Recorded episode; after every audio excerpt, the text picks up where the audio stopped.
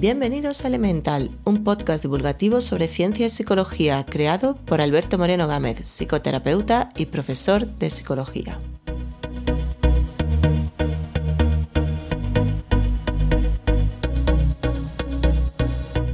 Muy buenas a todos, episodio número 15 de Elemental. Bueno, estoy de vuelta y es el episodio número 6 de la segunda temporada. He estado revisando eh, sobre todo el tipo de lecciones que he hecho en cuanto a temas eh, en esta segunda temporada y sí que observo que estoy siendo tal vez más conservador, digamos que eligiendo temas que entiendo que son más para todos los públicos. Y hay, bueno, hay algo que he hecho de menos. En la primera temporada sabéis que eran tres secciones en cada episodio y en la última, sobre todo, en las divisiones del futuro, pues tal vez me permitía un poco más la licencia de hablar de temas más extraños y bueno, un poco más rimbombantes. Eh, recuerdo que hablé sobre Asgardia, la primera nación espacial, también sobre los trabajos que posiblemente van a ser sustituidos por robots, o también hablé de tecnología para predecir estados de ánimo. Bueno, lo que he estado pensando básicamente es que quiero volver pronto con algunos de estos temas más, eh, sobre todo cerca del futuro. Y bueno, el peligro es que siendo cada episodio monotemático haya más de uno que se salte el episodio porque sencillamente no le interese pero ya sabéis que el criterio por el cual elijo temas en gran medida es porque yo lo disfrute, eh, para mí sean interesantes. Y bueno, mm, aunque el enfoque del podcast nunca ha sido, lo sabéis, ni la autoayuda, ni bueno, no se trata de, una, de un podcast de ayuda psicológica en ningún sentido, sí que intento relacionar temas con la vida diaria, o sea que de alguna forma también podamos sacar conclusiones y pequeño, pequeñas estrategias que nos puedan servir. Intentaré que sea también así cuando hable sobre estos temas de acerca del futuro. Eh, espero que en el episodio 16, el siguiente, pueda traeros alguno de estos, de estos temas. Y hoy voy a hablar sobre impaciencia eh, y lo voy a relacionar en gran medida también con, con, nuestro estilo de vida y con la velocidad, sobre todo a la que, a la que vivimos en nuestra sociedad. Me, refiero a Occidente, a países occidentales que está teniendo muchísimas consecuencias sobre nuestra salud mental y física, como ya os podéis imaginar, y además sabemos por algunos estudios que de alguna forma está alterando y volviendo loco a nuestro reloj interno.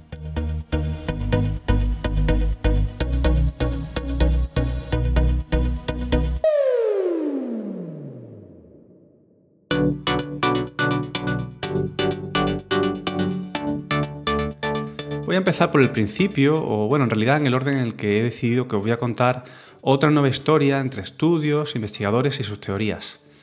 En la Universidad de Hawái, el psicólogo Leon James eh, desarrolló una escala que me pareció muy curiosa cuando empecé a documentarme sobre la impaciencia. El nombre es Escala del Síndrome del Peatón Agresivo. La idea es eh, evaluar nuestro nivel de enfado y agresividad cuando nos encontramos a alguien por la calle que nos entorpece el paso. Imagino que todos habréis visto la típica situación de ir con prisas a algún sitio, tener que atravesar una multitud de gente en la calle y como consecuencia desesperaros e incluso actuar de una forma poco educada o lanzando unos cuantos disculpas, un poco subido de tono. Pues bien, esto tiene que ver con lo que en psicología se llama enfado por lentitud, que es un fenómeno que no se limita solo a los momentos en los que caminamos rápido por la calle, sino a cualquier otro tipo de lentitud en nuestro entorno que nos genera rabia y frustración pues internet que va muy lento, colas que no se mueven en el supermercado, tráfico muy despacio, etc. Puede que incluso después de varios minutos de podcast os parezca que esto va muy lento y que ya tendría que estar hablando de la impaciencia. La paciencia es una virtud que parece haber desaparecido en la era de Twitter y de Instagram. Lo que ahora nos desespera seguramente será visto como súper eficiente para nuestros bisabuelos. Siguiendo tan lejos, en 2006 eh, nos parecía lenta una página web que tardaba pues más de 5 segundos en cargar. En 2009 ya eran 2 segundos y bueno, hoy en día, en 2019, me parece que nos molesta que una web no cargue instantáneamente. Vamos a acudir de nuevo a la psicología evolucionista para encontrar explicaciones sobre nuestra impaciencia actual. Tenemos una especie de reloj interno, eh, diferente al reloj biológico y los ritmos circadianos que muchos conocéis. Este reloj interno se encarga de indicarnos eh, cuándo hemos empleado demasiado tiempo esperando algo y es el momento de movernos o ir a otra cosa. Durante cientos de miles de años, esta señal de impaciencia indicaba al Homo sapiens que era momento de abandonar una presa a la que se perseguía sin éxito o dejar de intentar pescar en una zona después de varias horas. Así que la impaciencia actúa como una alarma en nuestro reloj interno que nos indica que estamos siendo improductivos. Mark Whitman es un psicólogo alemán que ha dedicado años a estudiar cómo percibimos el paso del tiempo y coinciden que la impaciencia es una herencia evolutiva que nos aseguraba en mayor medida la supervivencia al no malgastar más tiempo de la cuenta en alguna actividad que no nos produce ningún tipo de recompensa o refuerzo. Forma parte de nuestro impulso a actuar y no esperar eternamente.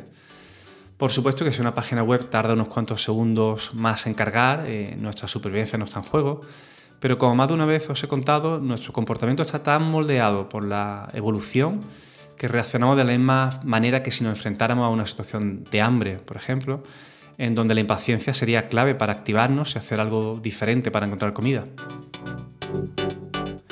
Este reloj interno que nos indica cuándo persistir en algo y cuándo abandonar funciona como una especie de equilibrio que nos garantiza en mayor medida la supervivencia. Y la velocidad a la que vivimos hoy en día ha hecho que se desajuste este reloj interno nuestras altas expectativas sobre todo lo que tiene que ocurrir en nuestras vidas, el nivel de realización, satisfacción, entretenimiento que esperamos, hace que no encontremos casi nunca suficiente recompensa o no lo suficientemente rápido. Cuando algo ocurre con más lentitud de la que esperamos, eh, pues nos desesperamos, reaccionando con un enfado y frustración en muchas ocasiones desproporcionado al verdadero retraso que ha ocurrido. Whitman es eh, de los que afirma que todos estos cambios nos están convirtiendo en una sociedad más impulsiva y permanentemente insatisfecha. James Moore es un neurocientífico de la Universidad de Londres que ha estudiado la relación entre el tiempo y las emociones. Él plantea que cuando decidimos hacer algo tenemos unas expectativas sobre cuánto tiempo nos va a llevar a realizarlo. Así que la frustración y el enfado vienen cuando no se cumple lo que esperábamos. Y en otro estudio que llevó a cabo el psicólogo Robert Levine y su equipo en los años 90, eh, pretendían ofrecer más medidas acerca de cómo evoluciona nuestro ritmo de vida. Se centraron en cronometrar a personas elegidas al azar en la calle para ver el tiempo que empleaban en recorrer andando 20 metros. Y lo hicieron en más de 30 ciudades en todo el mundo. Por daros algunos datos, eh, en lugares como Alemania y Japón la media fue de 12 segundos, en Grecia y Costa Rica fue de 13 segundos y en Brasil y Siria de 16 segundos.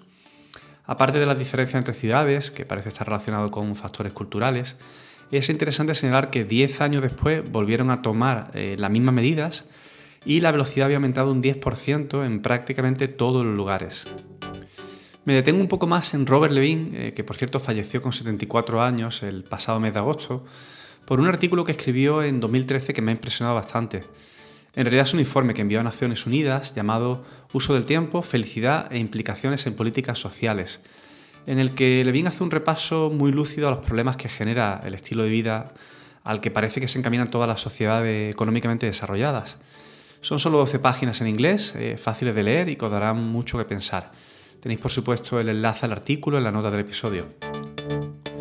Avanzo un poco para daros más argumentos sobre por qué nuestro ritmo de vida acelerado está perjudicando nuestra capacidad para ser personas pacientes. Esta frustración y enfado, eh, lo que yo llamaría la antipaciencia, tiene además el efecto de sabotear nuestro reloj interno, eh, además de distorsionar nuestra percepción temporal. Todos hemos experimentado y sabemos lo relativo que puede ser la percepción del tiempo. Nuestra experiencia es tan subjetiva que hay situaciones que parecen alargarse eternamente en el tiempo y otros momentos que pasan en un suspiro. Las emociones intensas son las que más afectan a esta percepción. Si sentimos ansiedad y miedo, por ejemplo, hablar en público y además en nuestro turno, pues los segundos se alargan y estiran como si fueran minutos. En situaciones intensas en las que nuestra vida peligra, eh, como en un accidente de tráfico, solemos experimentar el momento a cámara lenta eh, y no es que nuestro cerebro sea el que se acelere en esas situaciones. La percepción temporal se distorsiona por lo intensas que son esas experiencias. Cada vez que nos enfrentamos a una amenaza, todo parece nuevo, los sentidos se agudizan, la atención se focaliza y almacenamos gran cantidad de recuerdos significativos, en parte por lo relevantes que pueden ser en términos de supervivencia. En definitiva, nuestro cerebro nos engaña haciéndonos pensar que ha pasado más tiempo del que realmente ha pasado. Hay una zona del cerebro llamada corteza insular que está muy conectada con el sistema límbico, nuestro centro emocional. En esta región del cerebro se mide el paso del tiempo al integrar muchas señales motoras y sensoriales que provienen del cuerpo. Eh, palpitaciones, acaloramiento, sudor, dolor, etc. Si el cerebro recibe tal cantidad de señales en pocos segundos, nos hará creer que ha pasado más tiempo por lo significativa que ha sido la experiencia o por lo incómodo que nos resulta ser tan conscientes de todas estas señales. Bueno, y podría parecer que me he ido un poco del tema, pero ahora vais a ver que no es así. Recordad, entonces, la impaciencia nos invade cuando sentimos que estamos perdiendo el tiempo, dejando pasar más de la cuenta eh, en algo improductivo. Y eh, que no tenemos un reloj digital en nuestra cabeza, sino que el cerebro recibe miles de señales cada segundo con las que calcula cuánto tiempo ha pasado. Una de las señales más significativas está siendo alterada por el ritmo frenético que llevamos en nuestras vidas. James Moore y su equipo han mostrado que el tiempo parece avanzar más rápidamente cuando hacemos algo que tiene una consecuencia directa en nuestro entorno. Eh, a esto lo han llamado la vinculación temporal. Lo contrario también ocurre. Eh, si sentimos que no tenemos control sobre los eventos, eh, es como si el tiempo pasara más despacio, algo que desespera a muchos. Tenemos tal cantidad de opciones para interactuar y controlar nuestro entorno actualmente, pensadlo. De manera inmediata podemos contactar con personas por mensaje, llamadas o videollamadas. Nos desplazamos de una forma hipereficiente en comparación con nuestros ancestros, eh, coches, motos, trenes, aviones y patinetes también ahora, por cierto. Eh, obtenemos en segundos o minutos eh, comida de nuestra elección en bares, restaurantes o en máquinas de vending. Podemos comprar ropa y todo tipo de tecnología al instante o hacer un pedido por internet que a veces tarda un día o incluso menos. ¿Hay alguna forma de volver a resetear nuestro reloj interno? Bueno, pues hay algunas cosas que podemos hacer sin necesidad de hacernos ermitaños e irnos a vivir en las montañas para alejarnos de la civilización. Pero primero menciono uno de los enfoques que ha demostrado fracasar en esto de convertirnos en seres más pacientes y controlar la inmediatez de nuestras vidas y todos estos impulsos que nos llevan a querer y tener ya en el momento lo que deseamos. Es la fuerza de voluntad. Eh, podemos usarla para contener nuestras emociones y nuestros deseos de inmediatez, pero el resultado suele ser un, efecto rebote más bien. Eh, esto nos genera más estrés que otra cosa. Eh, emplear la fuerza de voluntad en algo hace que seamos más susceptibles de caer en la siguiente ocasión. Así que es una batalla perdida, o al menos no puede ser la única arma con, la que contemos. Cada vez hay más estudios que muestran cómo la meditación y el mindfulness, eh, que es básicamente la práctica de llevar la atención al presente, ayuda y mucho con la impaciencia. Todavía no tenemos muy claro por qué, eh, podría ser porque los que practican ejercicio de meditación son más capaces de lidiar con la impaciencia por pura práctica. Eh, en cada ejercicio de meditación se enfrentan a ella. La filosofía que sustenta el mindfulness o atención plena es la de aceptar el momento presente y todas nuestras emociones y pensamientos, tal y como son, sin intentar cambiarlas. Y también es necesario decir, eh, y por mi práctica clínica lo puedo confirmar, que a las personas más impacientes eh, les cuesta bastante la práctica de la meditación, al menos de forma regular. Hay algunas ideas más que pueden ayudar a, estas personas. Eh. la estrategia sería combatir emociones con emociones. Eh. David Desteno es profesor de psicología en Boston y uno de los que propone que la gratitud puede ser uno de los mejores atajos mentales para conseguir ser más pacientes. Él ha comprobado en diferentes estudios cómo un simple ejercicio escrito de gratitud hacia algo en sus vidas les ayudaba a, los sujetos experimentales a aplazar recompensas más inmediatas eh, por otras mejores que requerían esperar algún tiempo. La gratitud es una emoción potente, contraria al enfado y frustración generado por la impaciencia. Si lo pensáis, eh, es un ejercicio mental en el que valoramos muchas cosas en perspectiva, eh, especialmente aquellas que vivimos como un regalo, el cariño de una persona, o la ayuda de los compañeros, o todas esas situaciones que nos permiten disfrutar de la vida.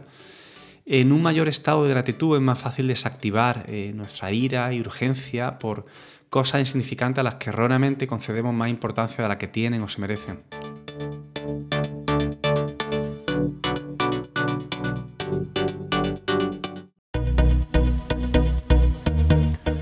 Bueno, hasta aquí la impaciencia y tal vez hoy me he permitido el pequeño lujo de ofreceros alguna estrategia o idea que, que puede ser útil en relación a la impaciencia.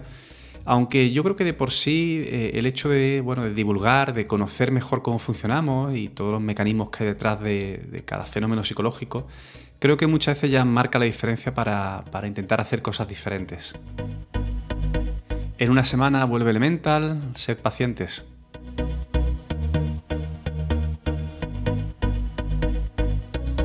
En las notas del episodio tenéis los enlaces para profundizar más sobre cada uno de los temas del podcast.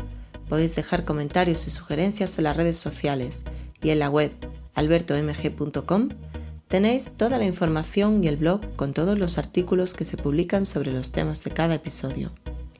Si quieres apoyar este podcast, déjanos un comentario en iTunes y ayudarás a que este podcast llegue a más personas.